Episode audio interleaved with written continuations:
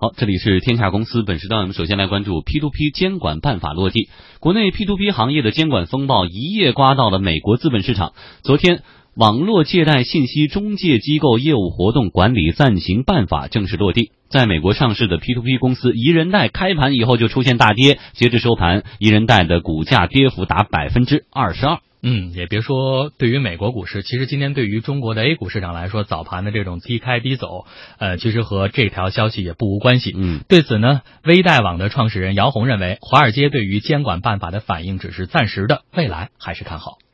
因为宜人贷在美国上市，股价的话波动也比较大。那么这次下跌应该主要是监管落地的，可能他们。作为投资人，肯定要对这个行业进行更加深的观察嘛。他想想看，到底会怎么一个变化？呃，我相信长期来看，资本市场肯定对中国的网贷应该是长期是利好的。有美国分析师认为，暂行办法对。控制影子银行风险，维护金融稳定，避免再度发生类似易租宝庞氏骗局事件是有益的。但是对于宜人贷这样的公司的个体来说，在短期内意味着不确定性迅速攀升，投资人的避险情绪比较重。网络借贷信息中介机构业务活动管理暂行办法以负面清单的形式划定了业务边界，明确提出不得吸收公众存款，不得归集资金设立资金池，不得自身。自身为出借人提供任何形式的担保等等，并且根据征求意见增设不得从事的债权转让行为、不得提供融资信息中介服务的高风险领域等内容。对于办法当中所列的负面清单，有 P to P 企业高管表示，这也许会错杀一部分有创新性的 P to P 业务。但是拍拍贷总裁胡红辉认为，创新也是要守规矩的。呃，我觉得创新本是本来就应该是在一个。这个合法合规的基础上的创新，呃，所以呃，我们现在这个所谓的现在这个负面清单，其实已经是我从从监管角度来讲，或者从这个立法角度来讲，它已经是一个呃最大的容忍度的这样一个方法了，呃，因为只要你不去触及这个负面清单，你就可以这个做其他负面清单以外任何的这个创新的工作，所以我觉得创新并不是说是在呃没有任何规范情况下来创新，而是在有一定规范上情况下创新才是更有意义的，更。可以风险是可控的这个创新，所以目前我觉得现在这个监监管细则的这种负面清单式的这样的一种管理方法，我觉得已经是这个监管机构对这个行业的一种比较宽容的、比较呃对创新比较一种呃促进的这样的一种一种态度。嗯，P to P 借款限额是办法最受关注的焦点，而海尔旗下互联网金融平台。海融易 CEO 王伟认为，之所以会以个人二十万、企业一百万为借款上限，是为了与刑事法律中非法集资有关的规定相衔接。最高人民法院关于非法集资的司法解释规定，个人非法吸收或者变相吸收公众存款数额在二十万元以上的，单位非法吸收或者变相吸收公众存款数额在一百万元以上的，应当追究刑事责任。微贷网创始人姚红坦言，对于已经发生的少量超过限额的业务，公司将在过渡期内通过催促、提前还款等方式来解决。与此同时，姚红也庆幸公司并没有在扩张期靠大额借款来扩大借款规模。与竞争对手相比，这或许就是最终的胜算。已经发生的超过限额的，我们会在整改期内采取一些必要的措施，一个是敦促借款人。提前还款啊！另外的话，我们会也会积极的协助借款人，嗯，去找其他的融资途径啊，帮他把这个，如果他还有需要的话，他还款又有一定的困难的话，那么用比如说去银行机构啊，或者其他的金融机构去把这个给解决掉，应该问题都不大，因为比例很小嘛。嗯，其实这次 B to P 的监管的这个靴子落地了。很多人呢也是算松了一口气，让我联想到之前网约车合法的时候，这个呃交通部推出的这个时候，让我想到其实这种互联网新兴经济业态的出现，国家并没有说一出现以后马上就扼杀，一定说让子弹先飞一会儿。既然监管法规是相对滞后的，那么让它发展一段时间看看，让这些问题啊充分的暴露出来、发酵出来，然后再给予一定的门槛，但也不是说把这扇门完全关死。所以说，你像网约车对于司机。允许做呀，但是有一定门槛的要求，对这个车辆也是有相关的要求。而对于 P to P，现在也是列出了一个负面清单，就这些东西你不碰的前提下，你可以去发展业务。所以这个是不是以后也反映出来对于这种新兴的经济业态的一个监管的思路？对，呃，这个很多人还是把这一次的这个我这个网贷啊这样子的一个暂行的办法，确实跟那个我们在网约车的时候所出台的那个规定的意义，说都是具有里程碑的意义。嗯，他们在政策和精神的倾向上其实是一致的啊。那从这次的具体的办法来说，有几条呃，其实是说给这个整个的网贷的这个领域设立一些规则。呃，和游戏的方法，你比如说，呃，像这个，在这个呃暂行的办法当中规定了有几个，就是第一呢是要坚持说，这个网贷，尤其是 P to P 的平台，必须是一个信息的中介，而不是一个信用的中介。嗯，那么这个意思呢，就是说，你只你只具有说将啊投资人和借贷方双方的信息进行匹配的这样一个作用，而你根本不可能，也不允许你充当一个资金池的作用，同时。呢，也不允许你对于这个借贷方提供任何形式的信用担保。嗯，那这个实际上就确定了这个 P to P P 平台的一个定位，定位对吧？嗯、啊，这个定位是非常清楚的。第二个呢，就是呃，好像我们现在呃关注比较多的就是这个小额啊这个额度的问题。那么个人，比如说自然的人，那么是二十万。啊，然后呢，这个这个呃，法人呢，呃，会高一些，但是总体也不能超过啊一定的限度。那这个额度实际上是明确了说，啊，整个的 P to P 平台它还是传统金融的一个补充。那你的方向仍然是为那个啊个人或者是小微企业的一些小额的资金需求来进行服务的啊。从这块来看的话，其实我看了一下这个一人贷啊。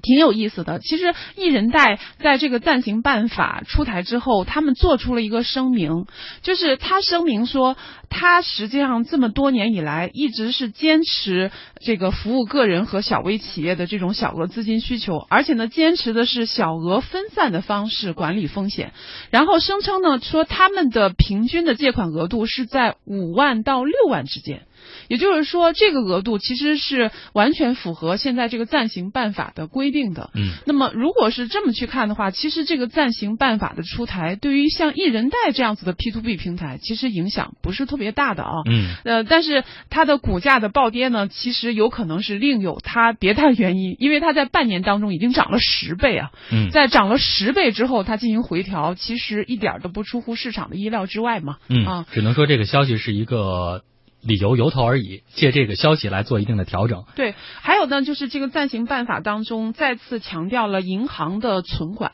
也就是第三方的这个存款。那这个呢，其实我们可以类比一下当年的证券行业，就是最早的时候，证券行业也是出现了多。多种乱象，其中有一条，呃，硬伤呢，就是这个证券公司滥用投资人的这个这个保证金，对吧？然后去炒股票啊等等。那如果呃这个相类比的话，你会发现证券行业在整个银行进入了存管之后，它的呃整个市场的秩序就呃就好很多。所以呢，这次呃这个暂行的办法强调说，啊所有的 P to P 平台或者网贷的平台都应该将资金呃这。个委托银行进行存管，那我觉得这也是一个有效的去防范风险的一种方式。嗯，而且这次我们是以负面清单的这种形式推出的，所以大家也很能明确的看到监管思路的一种转变。民间借贷是有市场的需求，那么怎么给他们清晰的定位，怎么通过第三方存管来加强监管，这都是非常重要的。当然，大家更多关注的就是对于一些中小平台来说，是不是这样的一个靴子落地可能会触发退出潮呢？拍拍贷。的总裁胡红辉告诉记者说：“根据他的了解，触及监管红线的平台大概有百分之六十。他认为退出潮在所难免。呃，我觉得这行业出现这样退出潮，我觉得这个是必然的。因为这之前已经已经下过这样的一个一个预测了嘛。呃，当然这个退出可能有几有几方面的这个退出，一方面可能有些不合规的，它无法转型的，它可能会转到转地下。”啊，就是不不再自称是 P to P 机构，这个，呃，仍然回到我原来这个呃在线下经营或地下经营的这个模式。那么还有一些呢，可能会呃经营比较困难的，可能会主动主动退出。截至七月末，全国正常运营的网贷平台有两千两百八十一家，环比减少了六十八家。而对于很多平台来说，现在需要思考的是未来十二个月过渡期的变化。诺诺办客有一部分业务呢涉及到了房贷业务，一些业务超出了借款限度，合规性的整改成了摆在 CEO 何健面前的首要任务。现在我们也在呃两个方面，第一个呢是拿着一个小贷这个牌照来来解决刚才说的那一个其中的一个问题，另外一个呢我们会进一步对这个房产的，比如说它这个借款这个规模进行一个控制，我们会制定自己的一个节奏，就是符合这个这这些监管意见呢，我们进行强化。那有些可能稍微要做一些调整呢，我们会设定一个时间点。实际上，这并不是相关部门第一次做出类似的要求。早在这个去年七月，由央行会同有关部委牵头起草制定的《互联网金融行业基本法》，关于促进互联网金融健康发展的指导意见，也将互联网金融视为传统金融的补充。而一位业内人士告诉记者，监管层的思路已经很明显，互联网金融未来将只做传统金融机构的补充，而不要轻易的扮演颠覆者。嗯，之前我们媒体也关注过了一些 P two P 的平台呢，有这样的一种心态，是搭政策的末班车，趁靴子还没落地，赶紧大干快上，呃，把这个呃擦边球的部分、灰色的部分，这些利润该拿到拿到。而现在靴子已经落地了，是不是已经到了秋后算账的时候？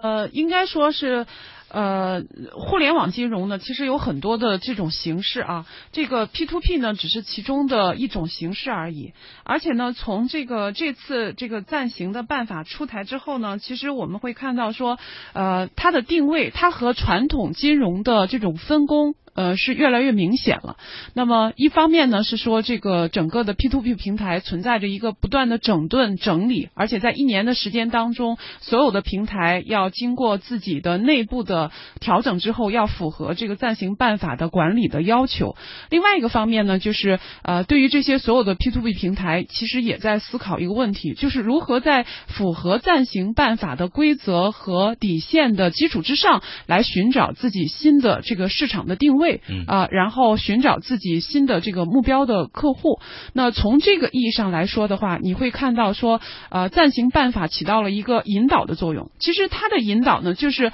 呃，强调了这个 P to P 平台它的一个普惠金融的作用，对吗？就是以前传统金融没有办法覆盖到的那些小微的企业的资金的需求，那么更多的是由这种 P to P 平台来满足的。然后还包括个人的一些消费升级的需求，由这些平。平台来满足，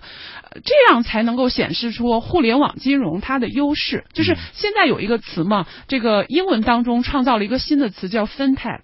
就是 finance 跟 technology 的合作，嗯啊，产生了一个新的词叫 FinTech。所以你会看到说，互联网金融以后的方向是什么？以后的方向就是借助科技技术啊，借助新的通信技术啊，然后大幅的去节约金融借贷当中和交易当中的成本呢，然后使得在成本降低之后。才能够覆盖到更多的群体，覆盖到更多的个人的需求。那么这才是它的方向，我觉得是。所以你看，如果我们从这次的网贷监管办法发布之后，管中窥豹的话，从一个宏观的方面来理解的话，是不是结合前面何木所提到的这种互联网金融它的普惠金融的这种定位？呃，现在国家呢也在。调结构、转方式啊，我们在转型升级，也强调从去年我们的这个股市大幅下跌来看，大家意识到了这个加杠杆，特别是疯狂的加杠杆对于整个的金融市场的影响。现在我们有大量的资金在我们的实体经济之外，在金融体系之内空转，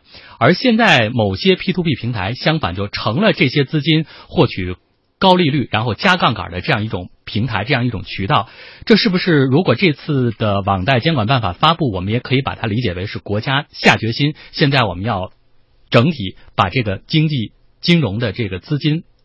空转的这个杠杆一定要降下来。对，这个是一个呃呃市场定位不断明晰，然后正本清源的一个作用。因为我们会看到说，这个 P to P 平台乱象十足，就是呃，我记得好像有一个数据真能说明问题啊，就说明呃说在整个的 P to P 平台当中，出事就是跑路的平台是能够达到百分之四十到五十这样的一个比例，那这个比例是非常惊人的。而且在这个跑路背后呢，其实你会看到说，它有呃各种各样子的这种资金。矜持，然后融资不透明，还有包括像对股市进行配资，嗯然后甚至参与了所谓的零首付去购买房子等等，那这些实际上都是杠杆。嗯都是都是负债。那么这次通过这样子一个暂行办法，对这个区域或者对这个领域进行整理和整顿，我觉得确实是能够呃有利于金融秩序的稳定，有利于这个平台或者这个行业未来的发展。嗯，从无法可依到有张可循啊，那现在这个办法已经出台了，